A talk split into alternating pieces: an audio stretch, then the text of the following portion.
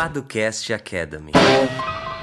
E tá começando mais um Paducast Academy. Aqui é o Henrique Paduan. E aqui é o Lucas Seto. Caramba, um dia de animação aqui.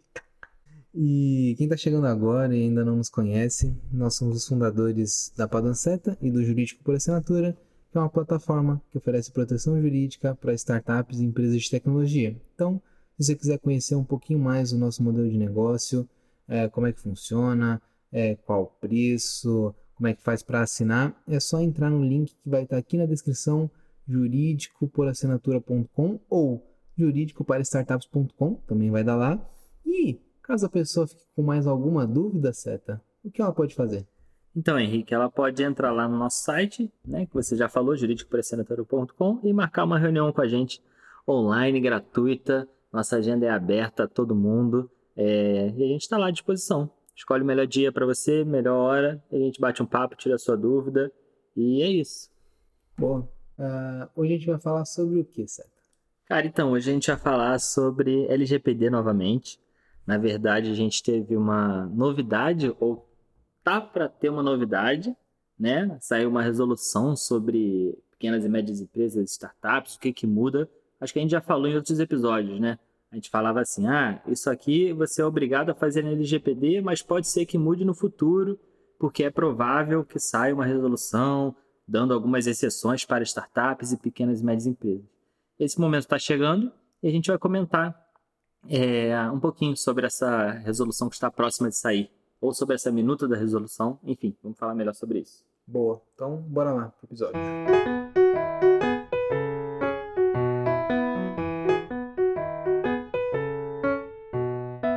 Certo.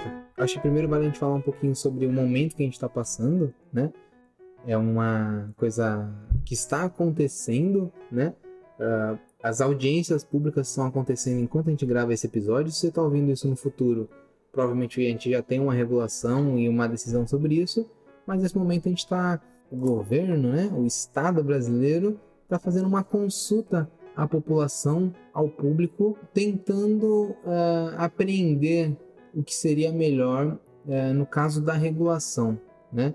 É, já que a gente aqui a gente está falando sobre uma autoridade nacional de proteção de dados, então ela está na seara reguladora do Estado, que vai trazer algumas normas ali, é, tendo em vista o que a lei é, indicou, né? Enfim, então a gente está nesse momento em que a população está sendo consultada, é, as pessoas podem se inscrever, né? Temos aí várias pessoas inscritas para falar e contribuir de alguma maneira. Uh, mas, por outro lado, uh, não é uma consulta do zero, né? já que a autoridade, o governo, apresentou uma minuta de resolução para trabalhar exatamente aquelas disposições é, de. Como é que a gente pode falar? De facilitação, ou então de uh, exclusão de algumas obrigações para certas empresas né? Que falam sobre proteção de dados. Uh, e aí vale a gente falar um pouquinho sobre uh, o que, que essa resolução trouxe. Obviamente que a gente não vai é, exaurir todo o assunto aqui da resolução, porque é uma resolução um pouquinho extensa, uh, e também é um documento que vai ser modificado, né? não é um documento definitivo. Então vale a gente fazer uma, uma análise geral e até uma crítica, que eu acho que é o mais importante agora, Seta, para a gente contribuir também de alguma maneira para esse debate uh, e deixar as pessoas cientes do que pode estar por vir, né? Boa, e a própria lei fala que é, a autoridade nacional vai criar ali algum tipo de exceção para pequenas e médias empresas e assim por diante. Está chegando esse momento, né, Henrique? É, e aí a gente tem essa minuta da resolução, né? É uma minuta aí que vai ser aprovada, pode ser modificada, mas é, e ela prevê uma série ali de benefícios, como o Henrique falou, então, é, enfim, a gente não vai entrar aqui nesse ponto, né, Henrique? Porque como é algo que ainda não está é, sedimentado, pode ser que mude, então vamos esperar isso sair realmente de maneira definitiva e a gente faz um episódio só falando sobre esses eventuais benefícios ou exceções para startups ou pequenas e médias empresas.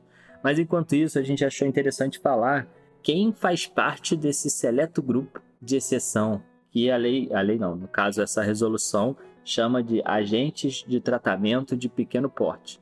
Tá? Então ela diz que quem for agente de tratamento de pequeno porte vai ter direito a uma série de, de benefícios, né? como por exemplo não nomear o encarregado. Só para dar um exemplo aqui, né?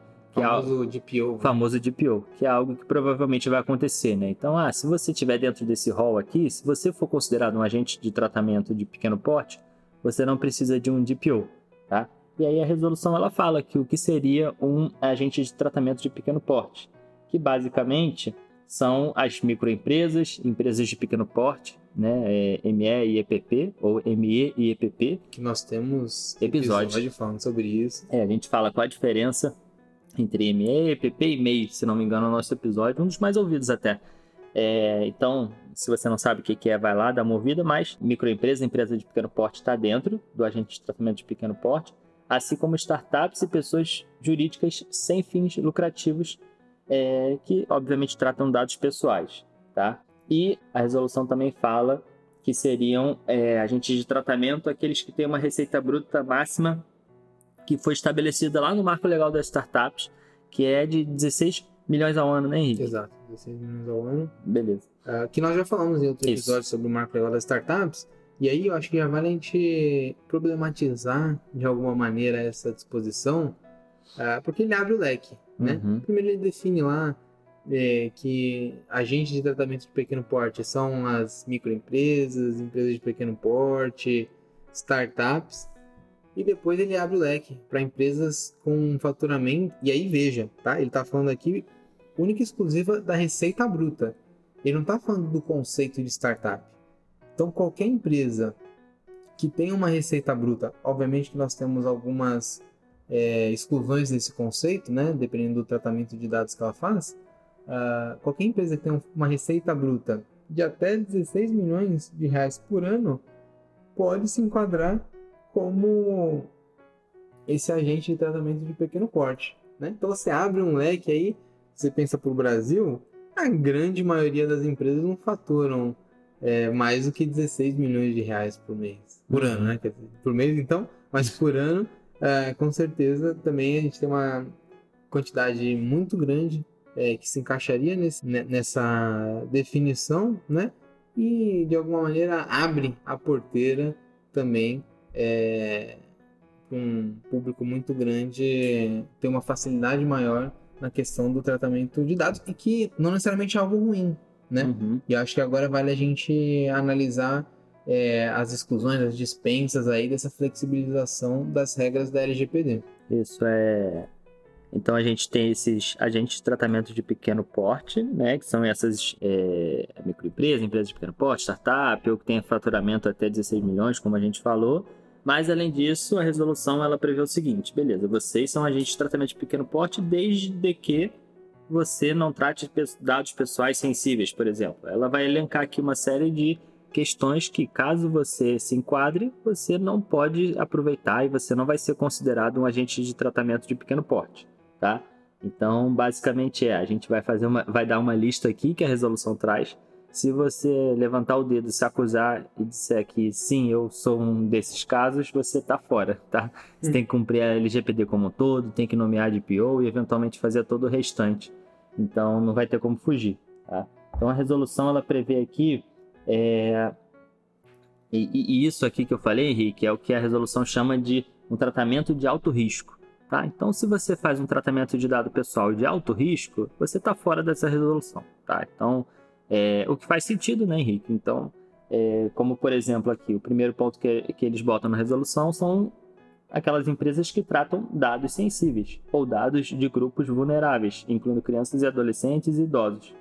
Então, por exemplo, se você é uma empresa é, que está ali dentro dessa, dessa faixa ali de faturamento, é uma micro, microempresa, etc., você pode ter pensado, pô, legal, vou conseguir me beneficiar de alguma maneira, mas se você trata dado pessoal sensível, né, é, enfim, dados biométricos, por exemplo, aí a gente pensa nas fintechs, acho que vai ser muito comum, fintech basicamente está fora, né, não tem como se beneficiar disso, porque naturalmente vai tratar dados pessoais sensíveis, você tem a foto dos seus usuários, você tem é, dados biométricos, enfim. Então, é, você não vai conseguir se enquadrar nisso, né? Até as health techs também, né, Henrique? Uhum. No geral, vão tratar dados pessoais sensíveis e, por isso, vão estar fora, tem que cumprir a LGPD de maneira integral, como está lá, sem qualquer tipo de exceção. Então, acho que é justo, né, Henrique? É, acho que faz sentido, né? Uhum. É, essa disposição e vai no, no caminho da LGPD, né? Uhum. Que nós já falamos aqui várias e várias vezes que a LGPD não impede que você trate os dados. Ou que exerça alguma atividade, né? Exatamente, não, impede você de trabalhar ou empreender, né? Mas ela traz uma maneira um pouco mais segura, um pouco mais transparente de como se dá esse tratamento de dados e seria um contrassenso, né? A gente trabalhar dados que são sensíveis e aí, é, em razão de uma resolução, você dispensa todo mundo desse, desse rigor da lei, né? Uhum, exatamente. É, o segundo ponto aqui que, é, que a resolução prevê são aqueles, que- aquelas empresas que tratam dados é, que envolvem vigilância ou controle de zonas acessíveis ao público. Aí aqui eu penso nas de algumas GovTechs, né, Henrique? Uhum. Que eventualmente podem fazer algum tipo de. Não necessariamente GovTech, mas, enfim, me veio a cabeça, mas é, que tem algum tipo de monitoramento de câmera, por exemplo, né? Algo do tipo. Isso pode ser até para lojas, para o varejo, por exemplo, né? que- Reconhecimento facial. né? Reconhecimento facial, exatamente. Então, se você faz algum tipo de controle de zona acessível ao público, achei esse termo bem específico, Uhum. né? Você também está fora. É, e aí tem um pouco a ver com o anterior, né? Uhum. De alguma forma você está falando de vigilância, uma coisa mais sensível, reconhecimento facial etc. É, então, eu diria que faz sentido. É, e aí eu diria que esse terceiro é o mais preocupante, né? A gente É. estava lendo aqui em conjunto e a gente falou assim, pô, isso pode ser um tanto quanto preocupante. Então, a, é, a resolução fala que o tratamento que envolve o uso de tecnologias emergentes que possam ocasionar danos materiais ou morais aos titulares, tais como discri- discriminação, violação do direito à imagem e à reputação, fraudes financeiras e o roubo de identidade. E aí, assim, tecnologia emergente é bem complicado, né, Henrique? Se a gente está falando que as startups ou essas empresas de tecnologia ou pequena e média empresa vai ter algum tipo de benefício ou exceção à LGPD, mas a gente fala que exceto aquelas que tratam os dados envolvendo o uso de tecnologia emergente, peraí, você está tentando ajudar a startup ou não, né? Porque que startup é essa que não usa tecnologia emergente?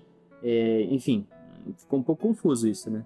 O, que é tecnologia emergente? É o primeiro ponto, né? Quem é que vai definir o que é tecnologia Isso, emergente é. e até quando uma tecnolo- tecnologia é emergente? E quando surge uma nova, a gente tem uma linha que agora, ih, aqui parou de ser emergente, agora surgiu uma nova tecnologia que essa sim é emergente. Exatamente. Então é uma um inciso, uma disposição muito ampla, muito aberta, né? Que você pode colocar qualquer coisa aí, né? Uhum. Que possam ocasionar danos materiais ou morais aos titulares. O que é que É. não pode ocasionar algum tipo de dano moral ou material? Uhum. né? É uma coisa muito aberta que você consegue colocar qualquer coisa aí aqui, e acho que é importante a gente ressaltar isso, Seta. Nós não estamos defendendo que os dados possam ser utilizados de qualquer maneira em, em situações de dano material ou moral, violação de direito à imagem, reputação, fraude financeira, roubo de identidade, não é isso, né?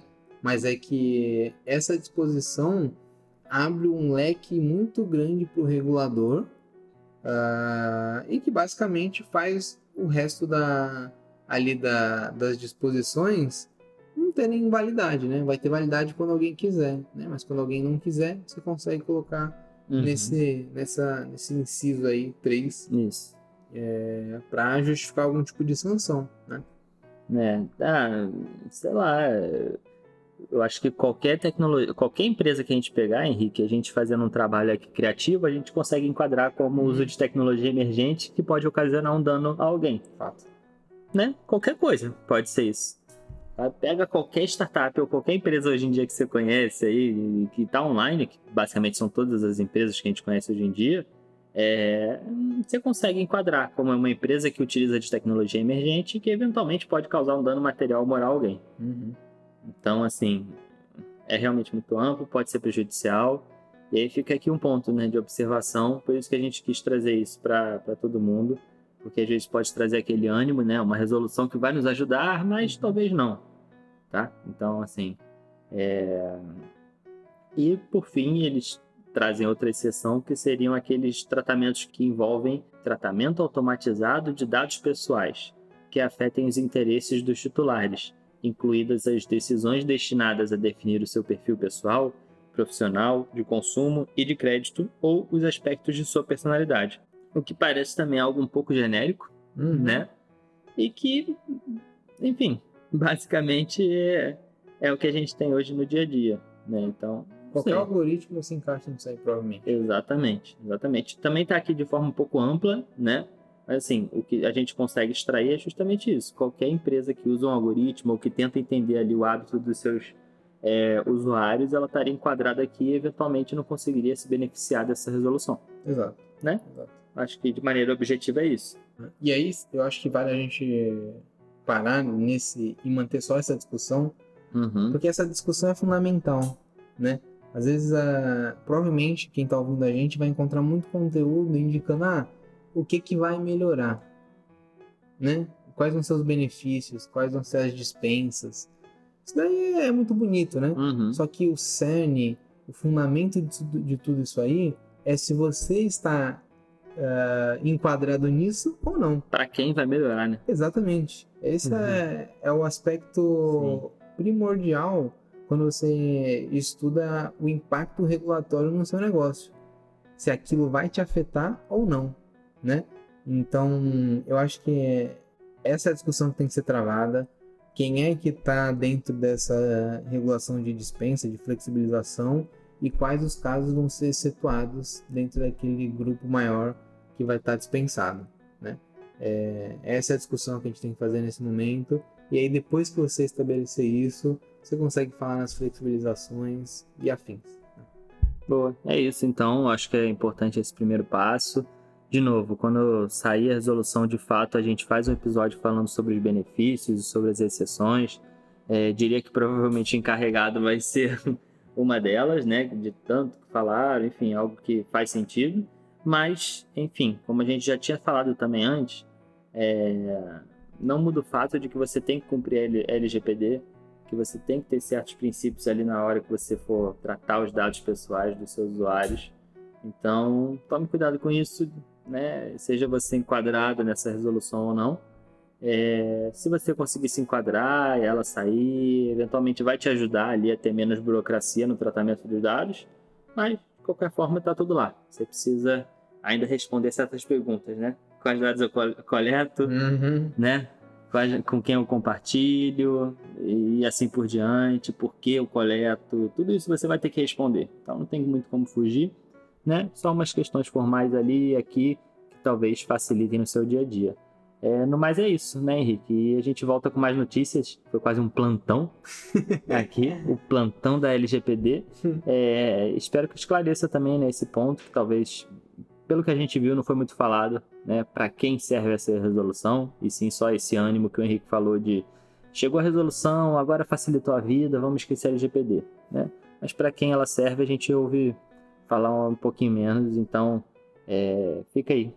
Acho que é isso, né, Henrique? É isso. É porque isso não vende, certo? Não tipo de vende, coisa né? Não vende, não vende curso, não vende livro.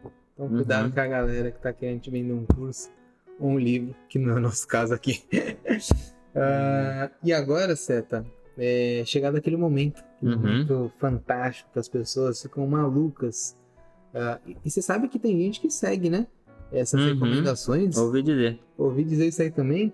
Ah, e aí, manda aí. Qual que é a tua recomendação da semana? Boa, Henrique. Eu vou recomendar aqui mais uma série que eu tô assistindo, cara. Não terminei ainda não, acho que falta o último episódio, na verdade. Uhum. É... Que é a série Clickbait. Eu vou recomendar aqui porque eu tô assistindo, não significa que eu gostei totalmente da série. tá? É... É uma série que conta basicamente a história de. Como é que eu vou dar um. Uma sinopse sem spoiler, né? É, exatamente. Basicamente. Não, isso eu posso contar, porque é a premissa da série, né? É, você tem ali um pai de família, né? Casado, com dois filhos. E aí, é, de repente, um dia a família acorda, ele meio que sumiu e tem um vídeo dele na internet. Tá? Um vídeo dele que viraliza, em que ele tá segurando uma plaquinha, sem falar nada, segurando uma plaquinha dizendo: Eu abuso de mulheres e que se esse vídeo chegar em 5 milhões eu morro. É isso. Que isso? É... então, assim, essa é a premissa da série, é bem interessante. Triste, mas assim, é, é bem interessante. É um pai de família perfeito, então ninguém entende como assim, o que está acontecendo e tal. E aí a gente vai descobrindo o desenrolar da série é bem legal, apesar de ter algumas coisas bem bobas, assim. Sabe, série de investigação em que todo mundo descobre tudo tão rápido, Uhum. sabe? Eu sei que hoje em dia a gente usa o Google, a gente descobre muita coisa, mas tem umas coincidências assim que fazem a série andar que incomodam um pouco. Mas, quer dizer, todo mundo descobre, menos os investigadores Uhum. né? Os investigadores estão sempre um passo atrás de qualquer personagem da série. Mas, é, enfim, acho que vale como um todo. Um bom suspense, são só uns seis episódios ou algo assim. Vale a pena, é legalzinho, é divertido. Divertido é um tema bem pesado, né? Mas Uhum. assim, é aquela questão do- da investigação e etc. É algo bem, bem legal, vale a pena é, assistir. Rapidinho, então. Você que gosta daquele suspense policial, tem muita gente que gosta disso, né? Uhum. Suspense policial. É... Aí eu diria que vale a pena assistir. Deixa um pouco de lado o seu. é, Pelo menos eu, né? Tive que fazer isso comigo mesmo. Deixar um pouco de lado minha chatice quando acontecer algumas coisas absurdas na série e só assistir. Boa. É, é isso. E você, Boa. Henrique? Ah, cara, não sei se eu tenho muitas recomendações, mas eu comecei a assistir uma série Hum. antiga Hum. já, que chama. Não sei se você viu. The Office. Hum, Não, não era essa que eu ia indicar, porque você já indicou. E eu ainda tenho que ver mais. Mas eu comecei a assistir The Tudors. Hum, Não sei. Já assistiu? Não. Não? Ah, eu tava assistindo um Nerdologia Aham. sobre a Guerra das Rosas. Aham. tá? E aí, no final, ele mostra o fim da guerra e a ascensão da casa do- dos Tudors, né? Da dinastia Tudor, né? Você tem ali Henrique VII e depois Henrique VIII. Foi um cara bem famoso, né? Uhum. ele criou a igreja anglicana, esse tipo de coisa, né? E aí lá no, no Nerdologia, ele, em algum momento ele fala sobre a série The Tudors. E aí eu fiquei curioso, porque eu gosto muito dessa temática, Uhum. e comecei a assistir. Tem algumas coisas meio. Ainda tô na primeira temporada, é é uma coisa acho que bem longa, não sei quantas temporadas são, mas já, já é antigo, já tem muita coisa. Ah, e aí. Mas é interessante, né? Eu gosto muito dessa temática, então é interessante ah, ver o contexto histórico, ver o que está acontecendo, ver a- toda aquela disputa política, as intrigas. Ah, ainda mais com, com esse personagem histórico super interessante que foi o, o Henrique VIII. né? Então tá aí minha, minha singela recomendação da semana. É muito bom, muito bom. Eu sempre ouvia falar no The Tudors. Sempre É. passava comercial, né? Bem antigo. Aham. E nunca vi, realmente. Nunca vi. Mas maneiro, cara. Bom saber. Boa recomendação. E. Acho que é isso, né? É Se isso. ficou com alguma dúvida, marca lá uma reunião com a gente. A gente bate um papo. É, se quiser recomendar alguma série, ou filme ou livro pra gente também, manda uma mensagem. E a gente tá por aí. Boa, é isso aí. Valeu! Edição Guilherme Gadini.